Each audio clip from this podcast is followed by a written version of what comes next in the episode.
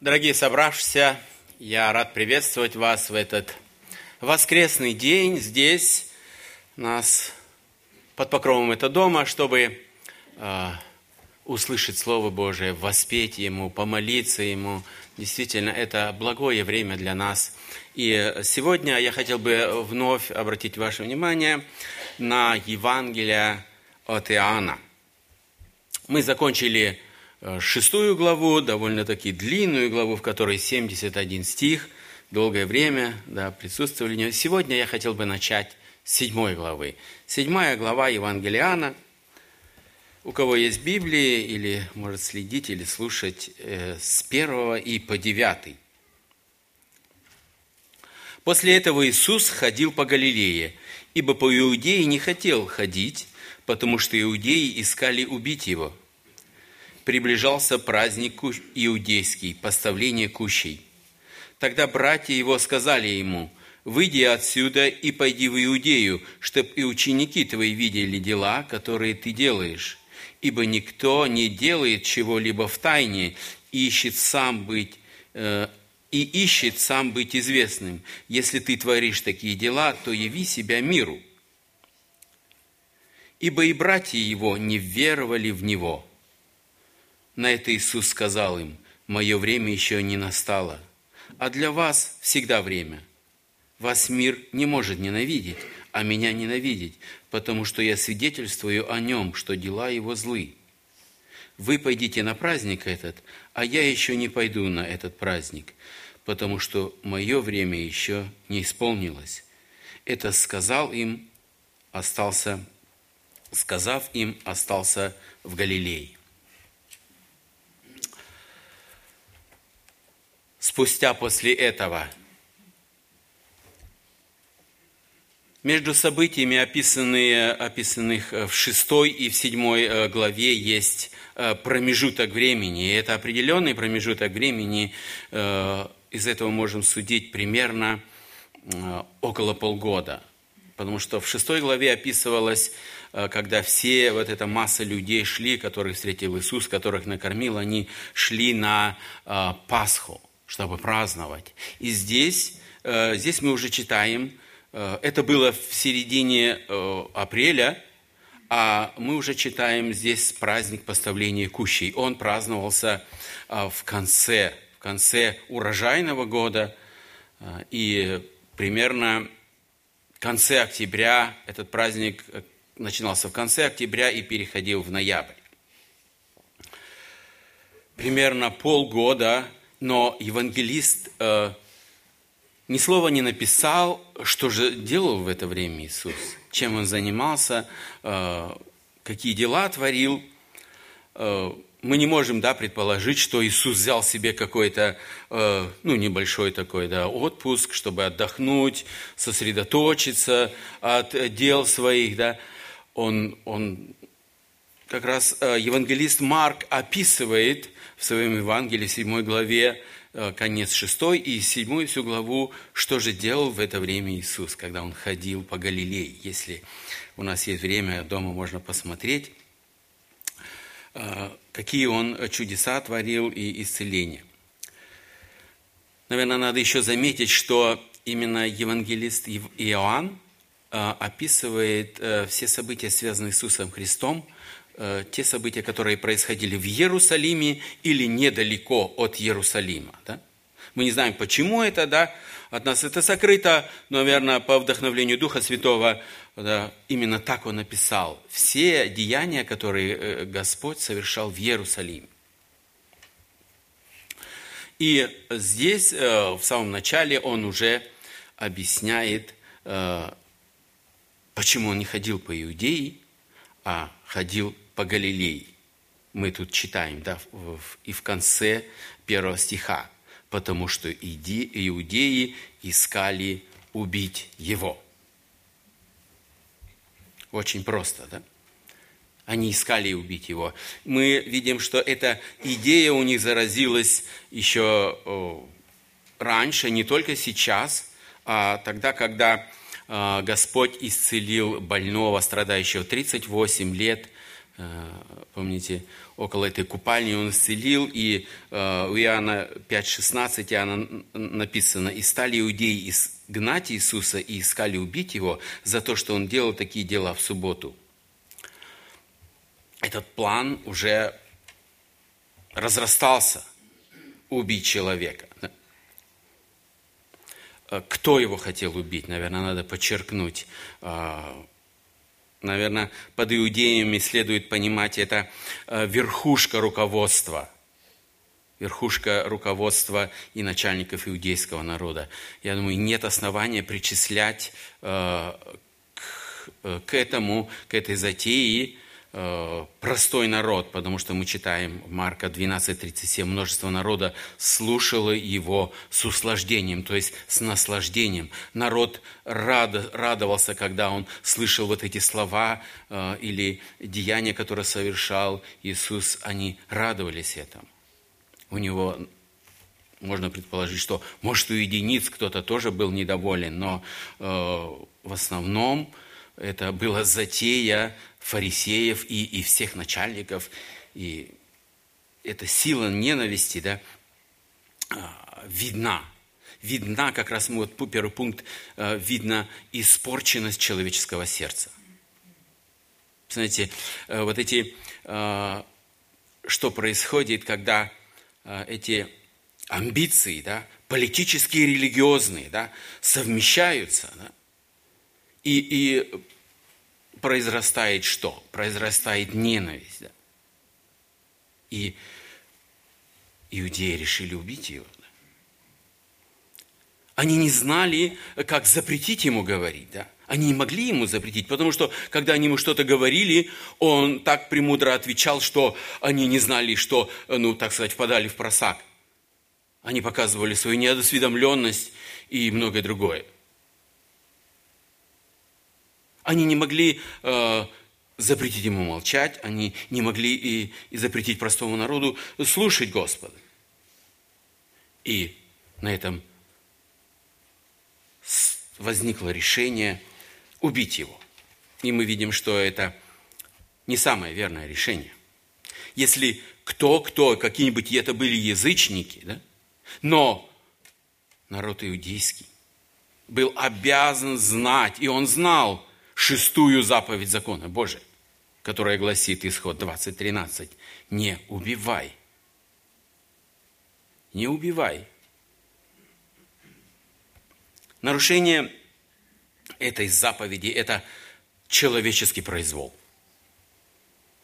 Это вмешательство человека в дела высшего небесного суда. Это уже претензия на роль Бога, когда я решаю, кого убить. Мы видим здесь вот этой плод злобной ненависти.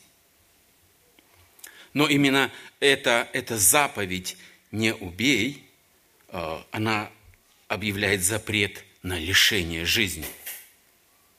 Потому что жизнь – это исходит от Бога. Жизнь есть дар от Бога. И Бог – строго предупреждает Писание, что всякое пролитие крови есть недопустимое преступление. И возмездие за смерть, за убийство неотвратимо. В Бытие еще в самом начале он скажет, я взыщу и вашу кровь, если вы произведете такое. Это в те времена, да? Мы удивляемся, да? За что они хотели убить, да? Какая причина? Но если мы сегодня вернемся в наше время, в наше общество и, и посмотрим, э, изменилось что-либо в сердцах людей? Немного.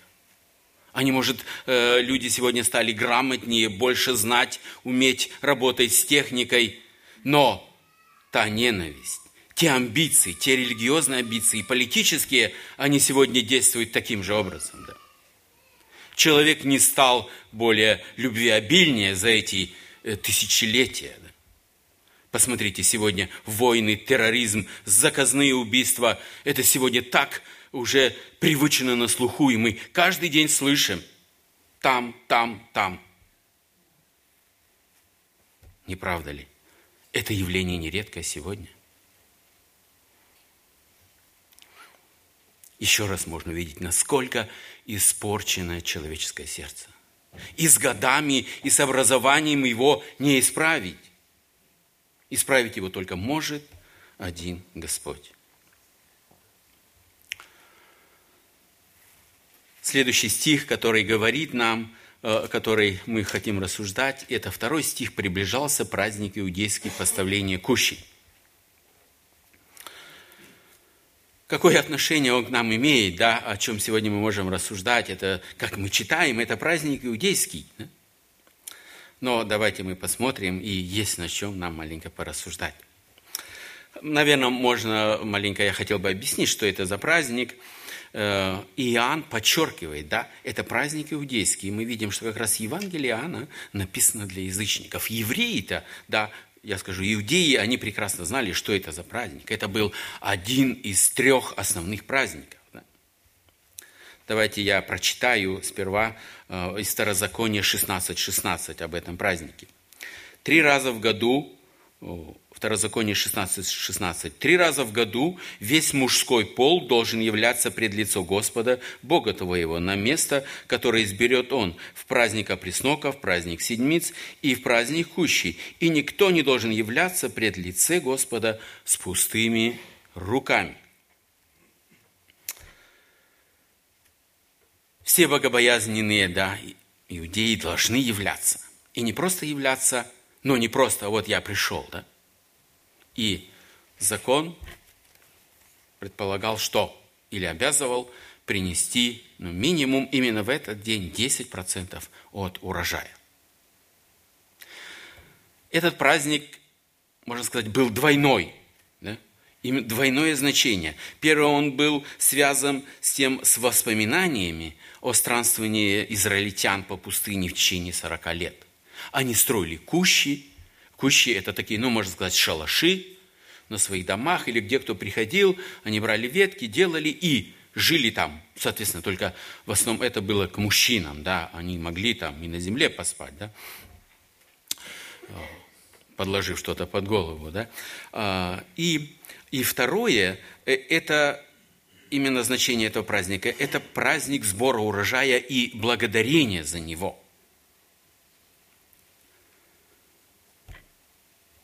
Кто внимательно читает э, да, Писание, закон, он видит, что э, в седьмой год иудеи не собирали урожай. Да? Они, э, земля оставала пахт, она ничего не росло, ну, соответственно, то, что они, чтобы они могли посадить. Земля отдыхала, и Соответственно, и урожая э, он не мог ничего, никаких десятину принести. Но в это время они все равно должны были приходить туда. И так как не было э, жертвоприношений каких-то от, или пожертвований, тогда читался закон. Вот эти все дни читался закон. И все дни, я не сказал, сколько это, давайте мы тоже прочитаем, э, сколько же дней они праздновали это. Да? Это к Левитам, 23 э, глава, 41 и 2 стихи. Левит, книга Левит, 23, 42, 43. Наверное, 41, да, 41 здесь написано. «И празднуйте этот праздник, Господень, семь дней в году. Это постановление вечное в роды ваши. В седьмой э, месяц празднуйте его. В кущах живите семь дней, и всякий, всякий туземец, израиль, туземец израильтин должен жить в кущах. Ну, кущи, как я уже сказал, это, это шалаши. Кто построил, тот и жил. Семь дней, да, это, ну, можно сказать так, хороший отпуск, да. Мы нашей семьей нам хватает одной недели, как раз, если мы куда-то едем, как раз семь дней, да, отдыхаем – мы, для нас хватает, да, уже сколько лет, как раз именно этим занимались.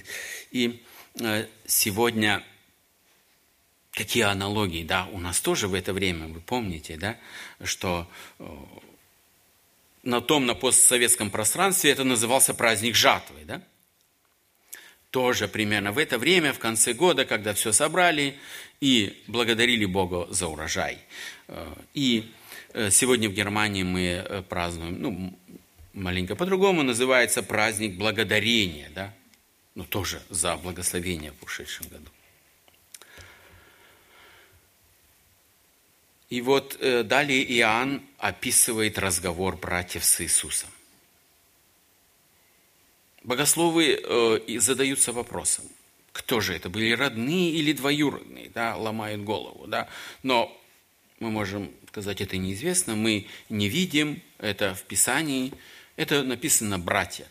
Братья э, дают ему совет. Да. И не просто они ненавидели его, а, я думаю, из соболезнования к нему, да. Они видели, что он какой-то другой, не как они, да что он обладает э, какими-то дарами, и они видели, э, что он производил. Но они ему дают совет э, такой, который могут дать только неверующие. Они ему говорят, поторопись, собери вокруг, себя ну, партию достойных, докажи, что ты э, посланник э, с небес. Хватит тебе тут прятаться в Галилее, да? пойди в Иерусалим, там, где все люди, и сотвори чудеса. И там примкнут к тебе ученики твои, потому что, потому что они знали, да, как написано, как мы э, в шестой главе читали, помните, с того времени многие из учеников отошли от него. И они знали, что э, поклонников ряд очень, да, исчез, да? Многие перестали за ним идти, разочарованные в его словах.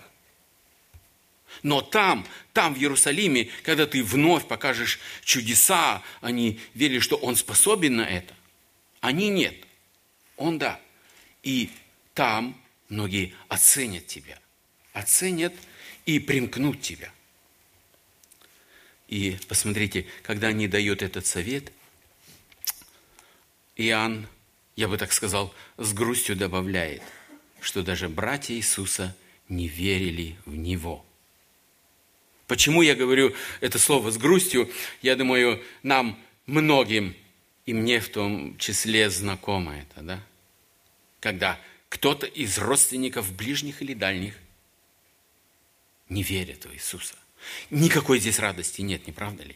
Это можно только всегда говорить с грустью – и с переживанием. Как раз молитва за наших родных – это, наверное, одна из самых таких э, центральных, да, о ком мы молимся, да. Потому что мы переживаем, что с нами, с нашими родными были. Мы спасены, что с ними будет. Но мы видим, да, что братья видели, знали, кто он, да. способности, его дары – его жизнь видели эти братья. Но посмотрите, вот эти чудеса и все, они ни насколько не придвинули э, его братьев к вере. Они не стали, о, так сказать, по родственной линии, раз он такой, ну и мы, наверное, да, будем верить.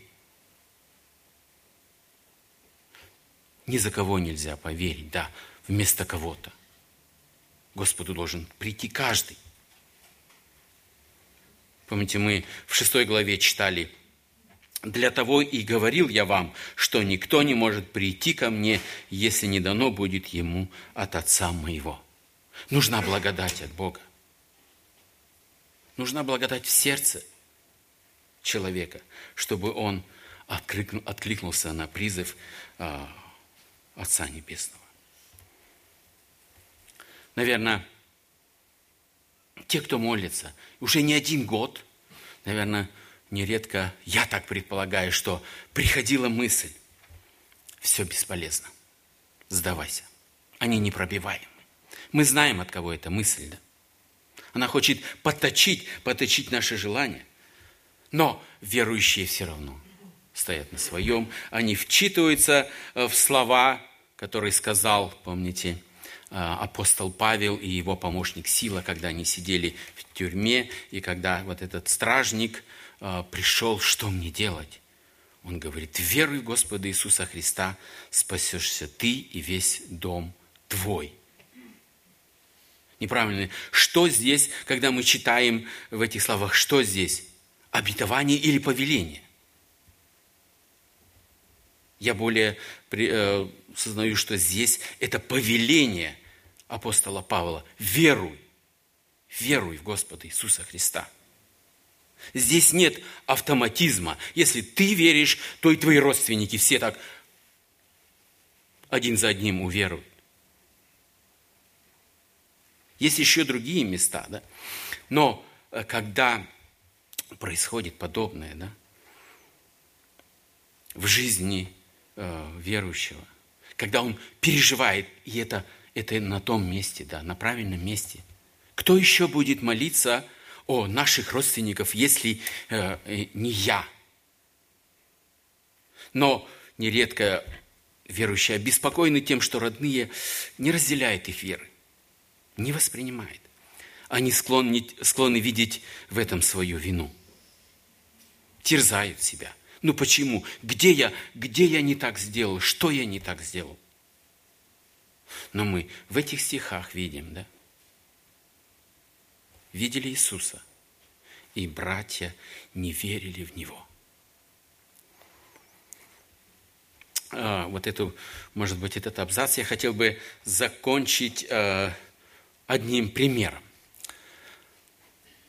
Однажды э, одна община верующих в поселке решила молиться э, о, о неспослании Богом дождя, потому что стояла сильная засуха.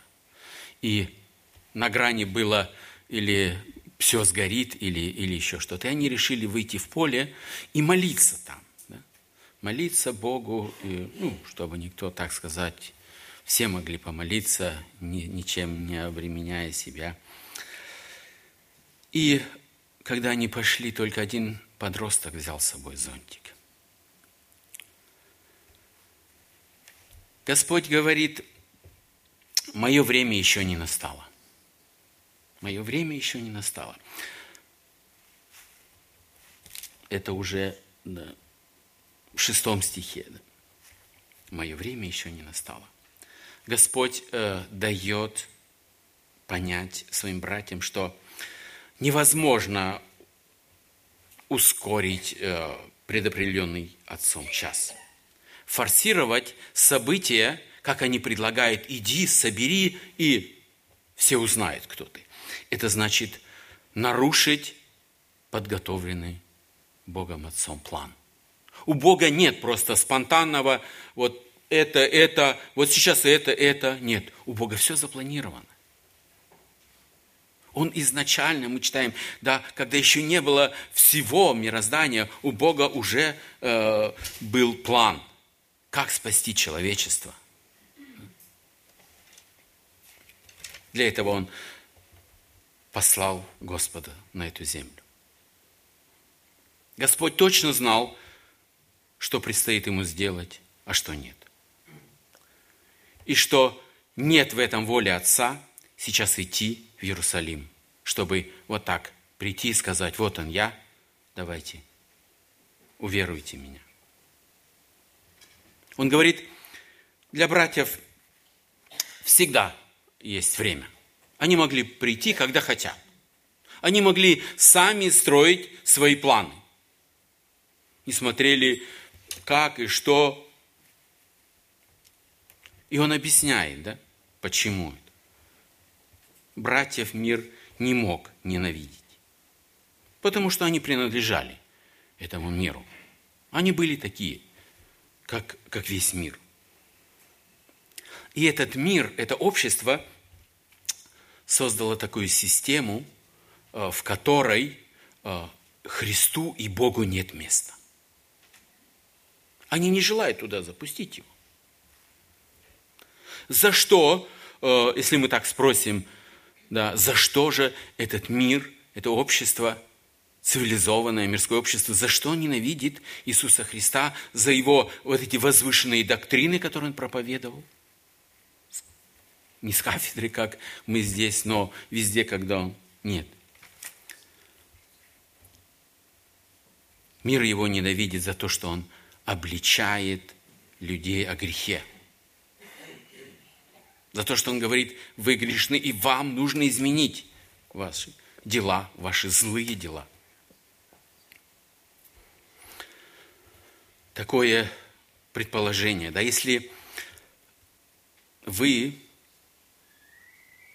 своими взглядами никогда не будете говорить э, о работе, э, ну, с людьми на работе или встречным, или соседям э, о грехе, то люди вас будут терпеть. Они всегда будут снисходительно вам относиться. Да, ты верующий, да, верь себе, конечно. Нас никогда... Но если вы будете говорить им о, о грехе, что нужно обратиться к Богу, нужно исправить свои пути, покаяться, то они затаят на вас обиду. Они перестанут с вами разговаривать и многое-многое другое. Наверное, э, не мне вам рассказывать, как это бывает в жизни, да?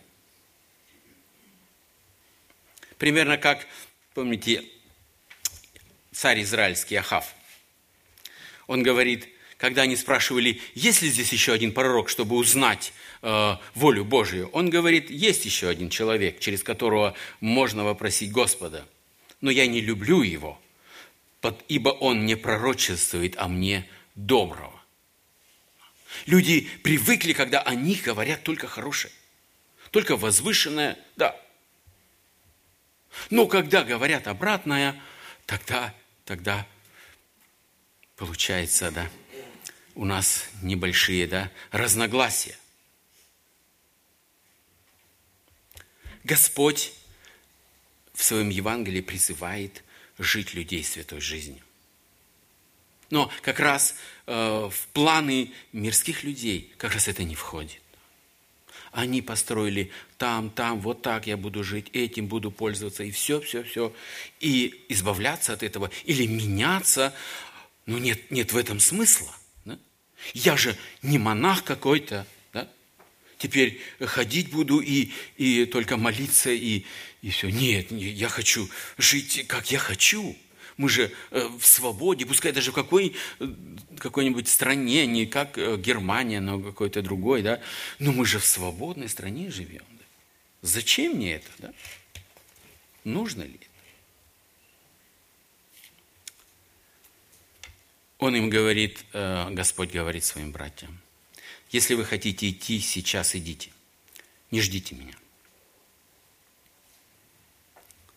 идите. На этот праздник, совершайте его. Интересно, когда я читал э, об этом празднике, вы знаете, что, э, что мне э, так в глаза бросилось, да? Как-то раньше я не обращал на это внимания. Вот это, это клевита, это 23 глава, также – Сороковой стих. В первый день возьмите себе ветви красивых деревьев, ветви пальмовые, ветви дерев широколистных и верб э, речных, и веселитесь пред Господом Богом вашим семь дней. Смотрите, это предписание да, было веселиться семь дней. Когда я подумал, да, это Наверное, сложно. Смогли бы мы вот так, да? Я спрошу вас, семь дней подряд веселиться, да? Наверное, сложно, не правда ли, да? Ну, ну с чего бы, да? Ну, так сказали бы, ну, ну я не, не, миллионы не выиграл, да, там 19, как вот на днях один, да, канадец, 19 миллионов. Вот у него, наверное, было бы основание, да? И больше, наверное, да, они и, и больше бывает, да, всю жизнь потом веселятся, но чем это заканчивается, да? Но семь дней веселиться это, ну, много. Ну, могли, ну, час можно повеселиться, два, да? А потом, ну, вот как сегодня люди, да? Э, молодежь, ну, да, может, не к делу, да? Когда они идут на танцы, да? ну, я тоже раньше ходил, да, чего скрывать, когда неверующий был. Ну, приходили час-два, там, потанцевали, ушли. Но когда сегодня всю ночь веселятся, да, о, это это танцует, это что-то надо, да, и я потом думаю, действительно, там это не просто без искусственного, да, э, какого-то возбуждения, это невозможно, да. Потом они, э, как это называется, э, было, да, приходит на веселе, да, чем-то, ну, наталканы, да, ну, вплоть до наркотиков, насколько я знаю, да, слышал, да. Это как раз тот момент, где э, приступает к этому, да, и пробует, да, чтобы быть веселым, да. Ну, не станешь же, как другие, вот так сидеть хмурым, и, и, и для этого и пришел сюда. Но, э, интересно, я, когда посмотрел вот веселье, я открыл посмотреть, мне интересно стало, как это, да, исследовать эту причину, да, радость, веселье, э, я открыл в словаре, и именно радость, веселье, ликование – это в одной строчке. Это слова, которые имеют очень много внутреннего содержания, общего внутреннего содержания. Радость и веселье – это, ну, э, читая, я не увидел, где это можно разделить. Это примерно как, как дух и душа – его нигде, вот тут вот, вот это вот дух, а вот это вот душа. И вот точно, да, громко сделать такой. Также и, и радость, и веселье. Но я все-таки думаю и полагаю, что веселье начинается с, рады, с радости. Должна быть сперва радость, которая вытекает, вытекает веселье. Наверное, такое, э, это не просто понятие, она, она для нас, тоже для христиан, да, полезно. Почему? Потому что в Евангелии мы встречаем около 70 раз, я не говорю уже о Ветхом Завете, только э, в Новом Завете около 70 раз, и повеление, помните, да, я сейчас не буду зачитывать, да, о радости, да, вы, у вас всех на слуху и на уму, что, что такое радость, что мы должны, мы должны радоваться. Конечно, э, толкование э, радости, она различна. Да? Вот Ожегов говорит, радость – это чувство удовлетворения. Да? А вот э, христианские толкователи говорят, эта радость – это внешнее проявление в любви, действие благодати Духа Святого. И радость мирская и радость духовная, они разница. Почему? Потому что э, мирская радость, она, ну, она как, как цветочек. Расцвела и утухла, да? Она, она недолгожитель, да? Как мы считаем, искусственная радость или э, какие-то другие, да? Или сегодня люди придумывают какие-то, да, э, позитивное мышление, вот всегда радоваться, да? да? И в этом тоже. И какие-то... Хотя мы... Э, у нас много общего. Мы сдали экзамены, да, ну, школу закончили, э, сдали экзамены, радуемся. Иногда потом, ну, перерастает веселье обильное, да, ну, с проблемами, как мы сегодня э, нередко слышим. Допустим, женитьба, конечно же, радость, да, которая перерастает в веселье, да. И тоже здесь разница, да, не правда ли, да? Или э, купили мы авто, да, или дом, или отпуск. Да? Но мы видим, что-то мы э, купили, приобрели, ой, она, оно не вечное, да? И дом нас дал трещину где-то, да, переживания, да, или машину кто-то нашу подтолкнул, тоже, все, кончилась радость, теперь проблемы, или сломалась, да, мне знакомо это, и последнее время, да, закончился отпуск, ну и все, одни воспоминания остались от отпуска, больше ничего. Было когда-то предшествие радость. Именно это, что радость мирская, земная, она проходящая. Но, когда источник нашей радости – Бог, эта радость не проходящая, она постоянная. Вот это нам надо запомнить, да? чтобы нам искать радости не вот в этих мирских вещах, а искать в Боге. Искать радости в Иисусе Христе. Вот это постоянство, да? Когда мы будем созерцать и смотреть на Бога, на Его величие, на Его дела. Вот это радость, которая нам нужна. Я не хочу сказать, что у, у, христиани, у христиан нету проблем и нету каких-то бед. Они есть, они присутствуют да? в жизни тоже нашей. Но у нас есть обетование. 1 Петра 5,7. «Все заботы ваши возложите на Него, ибо Он печется о вас». Господь помогает нам нести бремя. После пасмурных дней снова засветит солнце, солнце радости и веселья.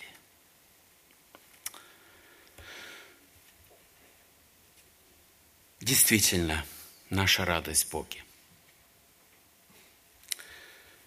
Хочу тоже вот этот абзац закончить одним, одним примером. Я сейчас не помню, в какой это стране, по-моему, в Америке. Это связано с шахтерами. Раньше это не сегодня, но немножко трудно сказать, может больше ста лет. Шахтеры опускаются в забой, и там большая проблема всегда да, возникает. Вот эти газы, да, они невидимые, они без запаха, только ты можешь им задохнуться – как эту решить проблему, они э, вышли из такого положения. Из этого положения вышли таким образом. Они клеточку, канарейку туда сажают. Наверное, знаете, что такое канарейка. Это желтая такая птичка. В детстве мне приходилось и участвовать и в их ловле. Да, интересный способ, конечно. И, и она всегда, вот Кеннер, он всегда поет, да? Он, ну, зовет, наверное, да? А, и он всегда поет. Если светло светит, он всегда поет. Уж какой-то есть э, источник света, он всегда э, поет. Но он очень чувствительный к воздуху. И когда они брали с собой, ставили, если видели, что сразу было слышно, да? Если перестал Кеннер петь, значит проблемы. Если он уже падал, все, надо отсюда быстренько убегать потому что скоро придет смерть, невидимая смерть. Почему я это рассказываю пример? Мне очень понравился. Почему? Потому что если в нашей душе, да, я сравниваю, да, наша душа перестала петь песни Господу, значит, какая-то атмосфера, что-то там изменилось, чем-то она нарушена. Да? Если не подобно канарейке это она делает. Если мы ничего не предпринимаем для того, чтобы снова душа наша пела, жди беды, жди проблем. Господь говорит, далее мы смотрим, время, мое время еще не исполнилось. Мое время еще не исполнилось. Интересно, да, как он говорит, Господь, он сказал, что он еще не пойдет на этот праздник. Вот это, обратили это, это слово «еще». Если бы не было этого местоимения в этом предложении, то противники Иисуса Христа могли бы обличить его во лжи. Потому что мы читаем позже, он пошел туда. Да. Ну, как раз еще, и это подразумевает вот этот отрез, отрезок времени, да, он еще. Он еще, значит, еще с ними не пойдет, но позже придет, да? Мы видим, что здесь Господь снова объясняет, вторично уже в этом отрезке, вторично объясняет причину, почему Он не хочет идти э, туда вместе с ними.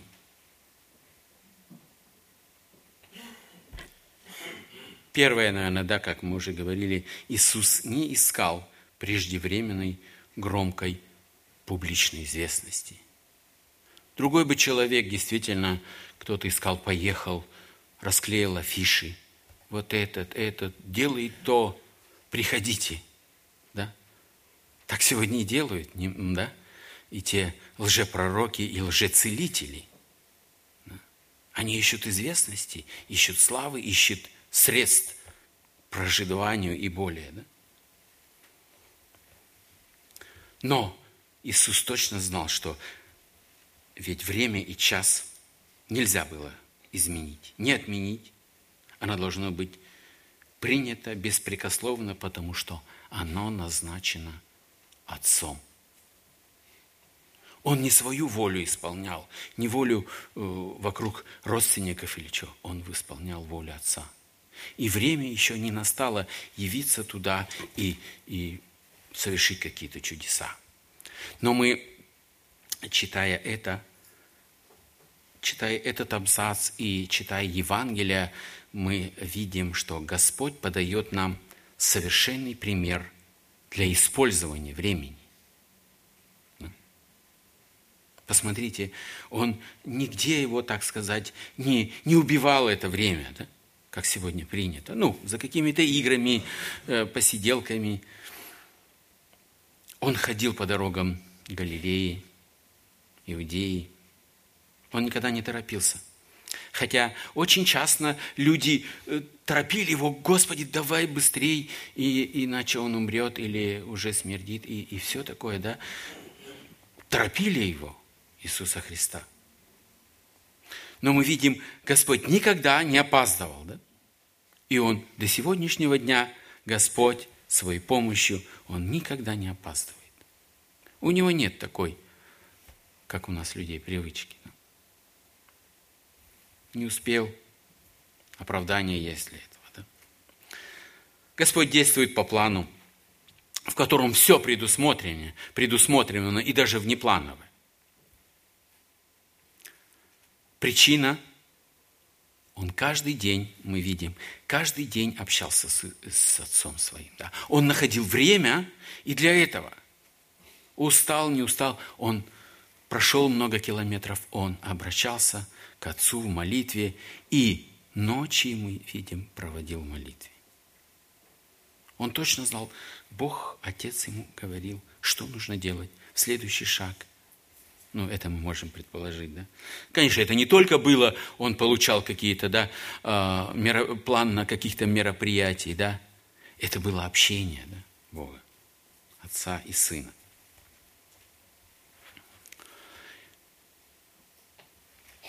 Но не всегда он говорил, время мое не пришло. Помните, Иоанна 17.1 Иисус возвел очи свои на небо и сказал, «Отче, пришел час, прославь Сына Твоего, да и Сын Твой прославит Тебя.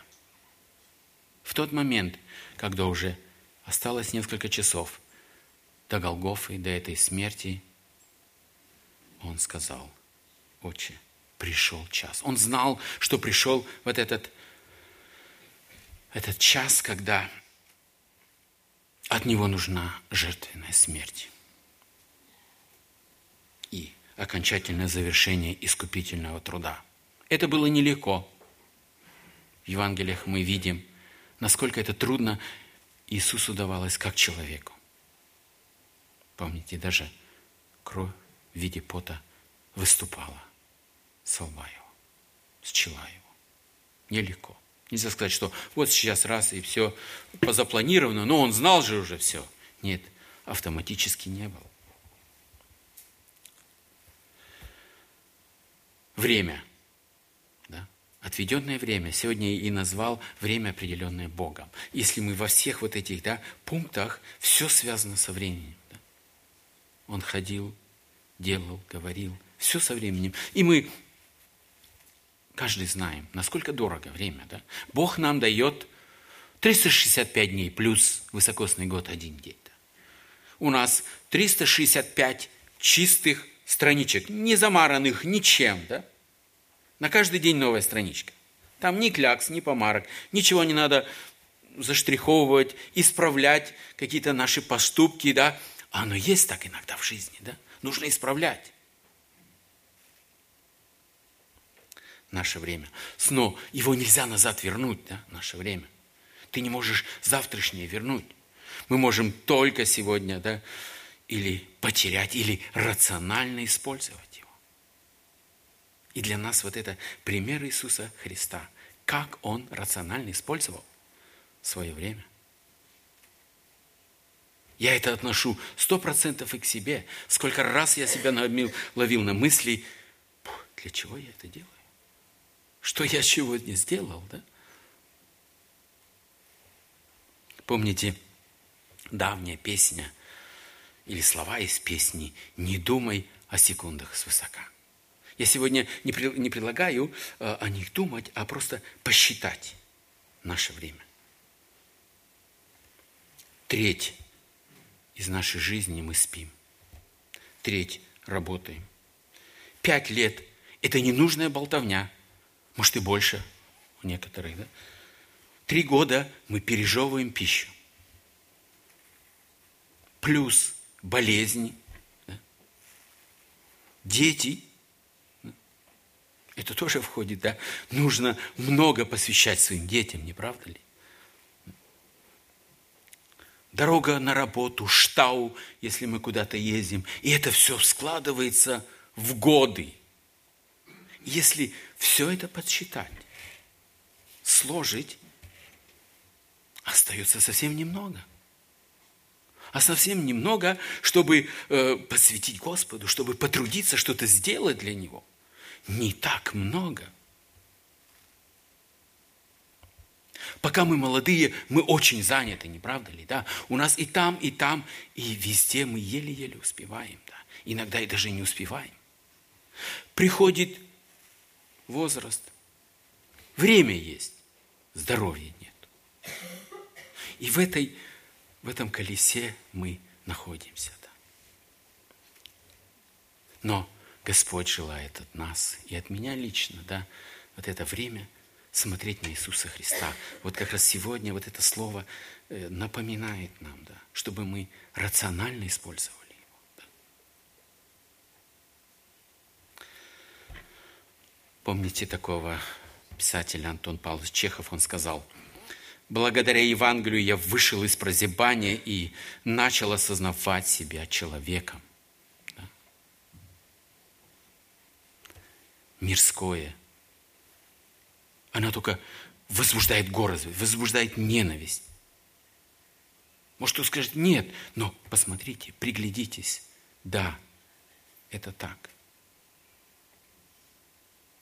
Чтобы использовать рациональное время – Мирской человек тоже думает, я, мне нужно много-много-много сделать. Да?